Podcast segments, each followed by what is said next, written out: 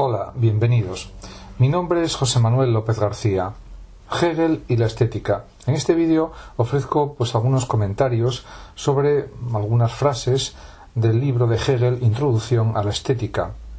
En este libro, este gran filósofo idealista alemán analiza los principios del arte y su finalidad. Me voy a fijar en algunas frases eh, extraídas de este libro y mm, las voy a comentar.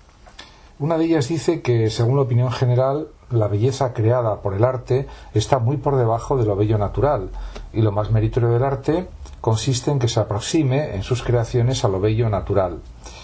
Eh, ciertamente Hegel no está convencido de este planteamiento de imitación de lo bello natural y no porque considere que, por ejemplo, los pintores no imiten eh, la belleza de la naturaleza, la belleza de las montañas, eh, la belleza de los ríos, de los lagos y de otros muchos elementos naturales. Por supuesto que sí. Eso es algo legítimo para los artistas, para los pintores, para los escultores, etcétera. Pero mm, está convencido de que lo bello es algo creado por el esfuerzo humano y es un producto de la mente, del espíritu, de la habilidad eh, de las personas, de los creadores, de los artistas, en definitiva. Por tanto, esto él eh, considera que es algo esencial el considerarlo.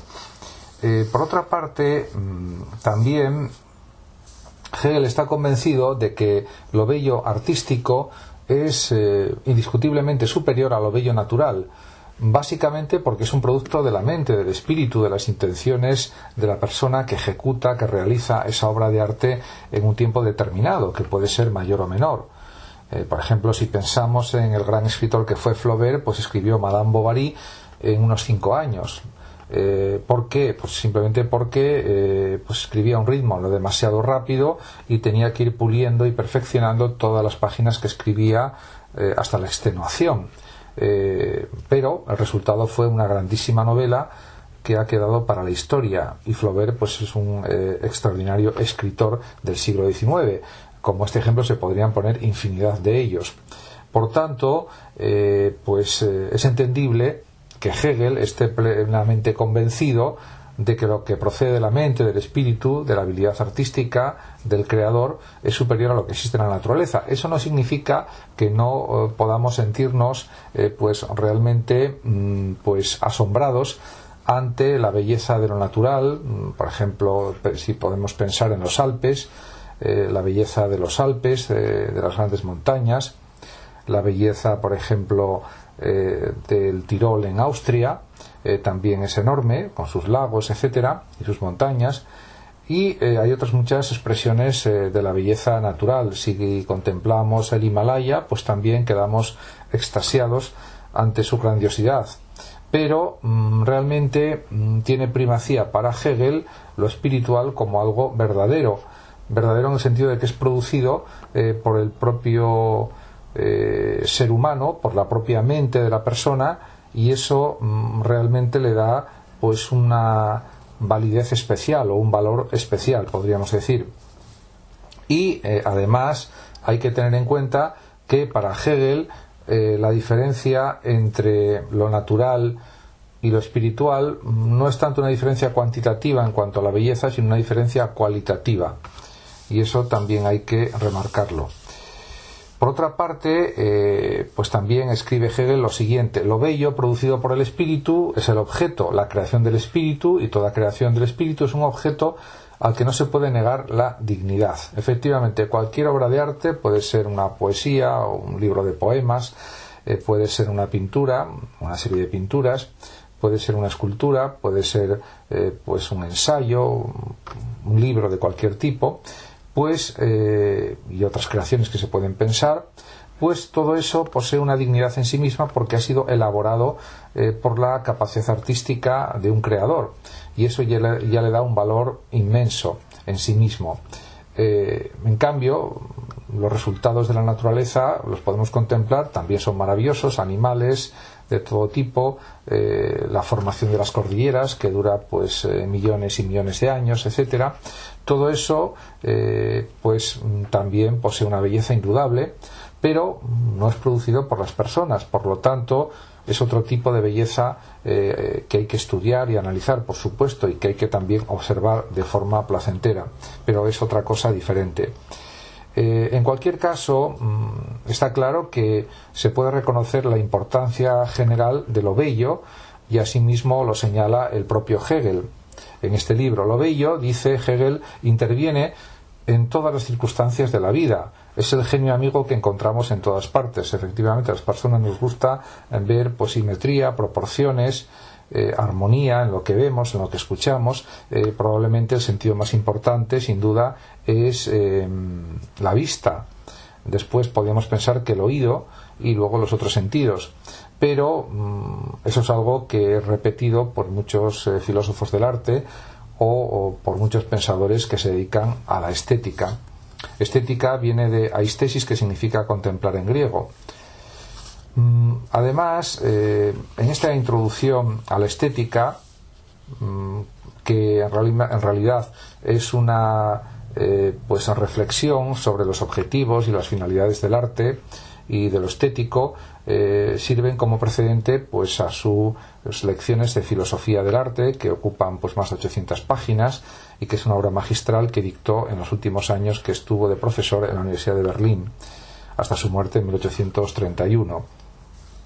En otro fragmento de esta obra de eh, Introducción a la Estética escribe Hegel lo siguiente lo que una obra de arte suscita hoy en nosotros es al mismo tiempo que una satisfacción directa, un juicio que abarca tanto el contenido como los medios de expresión y el grado de adecuación de la expresión al contenido. Efectivamente, en este fragmento Hegel, eh, pues mm, reconoce que mm, en su época, estamos hablando de 1820, 25, 28, 30, cuando escribió estas obras aproximadamente, pues realmente había un arte del pasado muy bien valorado, las obras clásicas de los griegos, de los romanos, también el arte del Renacimiento, eh, en Europa, en Italia fundamentalmente, y eh, todo eso pues era algo que estaba en el ambiente cuando se valoraba lo que es el arte o lo que es la expresión artística.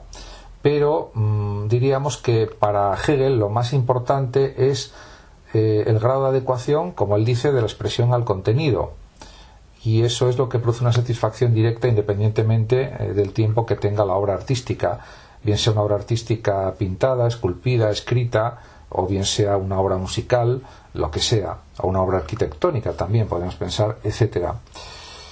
Por otra parte, eh, también hay un aspecto que Hegel explica muy bien mm, en esta obra, que es que eh, realmente mm, podemos pensar que los sonidos que nos ofrece la naturaleza a través de los cantos de los pájaros, por ejemplo, son una imitación en cierto sentido de las pasiones humanas, de los sentimientos humanos y no al revés.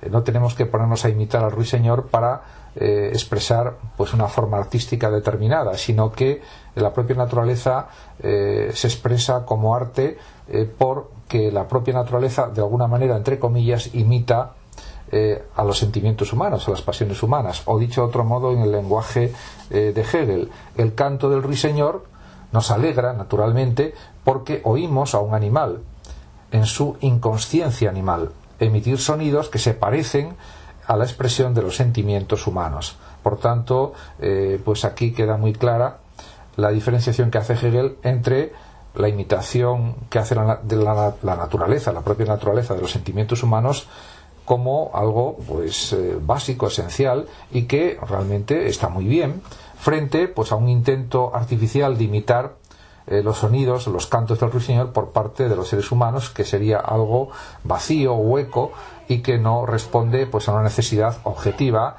del alma humana o de los sentimientos humanos, podríamos decir.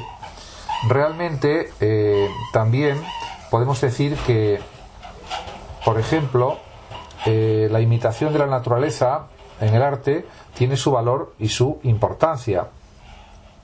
Efectivamente, eh, eso mm, está claro. Por ejemplo, Hegel reconoce que mm, a la hora de pintar, los grandes pintores pues tienen que pasar largos años de estudio en Roma, eh, en París, en otras ciudades o en sus talleres de pintura para conseguir una técnica, eh, diríamos, eh, muy potente, una técnica maravillosa que sirva para eh, realizar grandes obras artísticas. En ese sentido, podemos decir que al hacer de la imitación el fin del arte, se, hace desaparecer lo bello objetivo. Mm, efectivamente, realmente, pues hay una objetividad bella o una bella objetividad, pero si solamente eh, los artistas se preocupan de imitar, pues y no, le dan originalidad a sus composiciones artísticas, a sus cuadros, a, sus composiciones musicales, a sus composiciones escultóricas, etcétera, pues realmente no están cumpliendo con la auténtica finalidad del arte. Por otra parte, eh, cabe decir también que la naturaleza y la realidad son fuentes en las cuales el arte eh, no puede evitar inspirarse. Y eso es algo evidente que no se puede discutir, mm, efectivamente, porque si no, los artistas no encontrarían elementos en los que desarrollar sus capacidades tienen que inspirarse en lo que sucede en la realidad, en las cosas naturales, en las situaciones eh, sociales, etcétera, y en lo que contemplan a través de sus ojos y en lo que eh, perciben a través eh, de su aparato perceptivo, de su aparato sensorial, como es lógico por otra parte. Eh, ciertamente eh, podemos también darnos cuenta de que para Hegel la finalidad del arte es despertar el alma, despertar, podemos decir, la inteligencia, los sentimientos, las sensaciones y despertar el sentir de cada sujeto. Así lo dice Hegel, despertar el alma. Tal es, según se dice, el objetivo final del arte. Tal es el efecto que debe intentar obtener. Y yo estoy plenamente de acuerdo con esto, porque eh, es verdad que lo que importa es que el contenido nos emocione, eh, despierte pensamientos, inclinaciones, pasiones, sentimientos, como decía, porque eso que nos conmueva en definitiva y que nos diga cosas. De esa manera, pues realmente se une lo intelectual con lo sensitivo al eh, cambiar eh, pues eh, nuestros sentimientos, nuestros pensamientos, nuestras emociones, etcétera.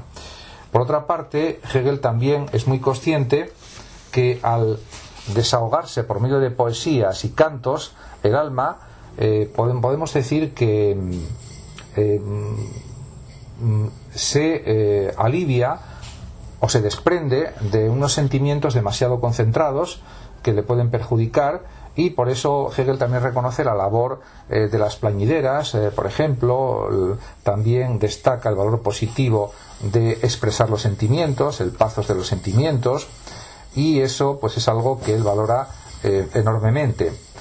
por ejemplo, también reconoce el valor del pésame en los funerales porque descarga la conciencia del que está sufriendo o por lo menos alivia el sufrimiento de los que padecen el dolor y eso siempre es algo indudablemente positivo.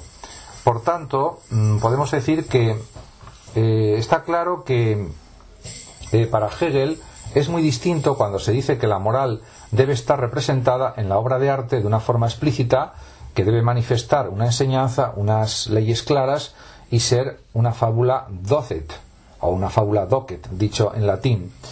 Efectivamente, mm, aunque no hay una intención directa de moralidad en las obras artísticas, en las creaciones artísticas, es verdad que mm, pues eh, se aprende, eh, por ejemplo, de relatos literarios, especialmente de novelas, de cuentos, de ensayos, etcétera, y eh, eso también pues es importante destacarlo en las obras de arte y también con la contemplación de las pinturas o de las esculturas también se aprende historia de alguna manera, se aprende la muestra de los sentimientos humanos a través de la obra escultórica, a través de la representación de los personajes en el propio cuadro, etcétera.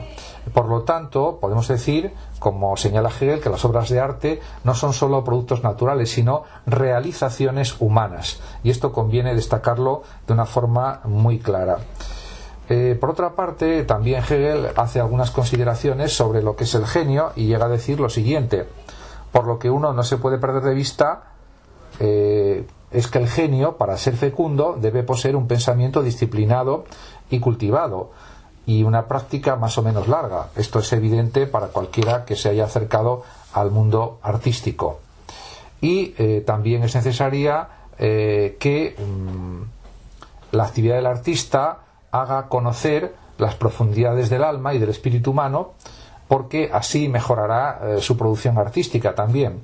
Por último, también, eh, por ejemplo, Hegel señala que Homero tuvo la inspiración de sus cantos inmortales en su vejez, con lo cual quiere decir que no hay ninguna edad límite para el ejercicio del arte. Lo único que hace falta es tener las facultades perceptivas y mentales eh, pues adecuadas para producir obras de arte. Y mm, incluso mm, señala Hegel que el producto natural es un producto dotado de vida, es perecedero, mientras que una obra de arte es imperecedera, podríamos decir. Es una obra que perdura a lo largo del tiempo, en mayor o menor medida, con mayor o menor eh, importancia, pero perdura. Eh, en este sentido, pues eh, las enseñanzas de Hegel en esta introducción a la estética son muy amplias eh, son muy profundas. Aquí solamente he mm, comentado unos poquísimos aspectos de este libro, nada más. Pero por supuesto lo mejor es la lectura eh, sosegada y reflexiva de esta obra de Hegel. Muchas gracias a todos por su atención. Saludos como siempre a los oyentes de Radio Sofando de México. Y por último decir que los que lo deseen pueden compartir este vídeo en sus redes sociales, darle like o suscribirse a mi canal de YouTube. Hasta siempre.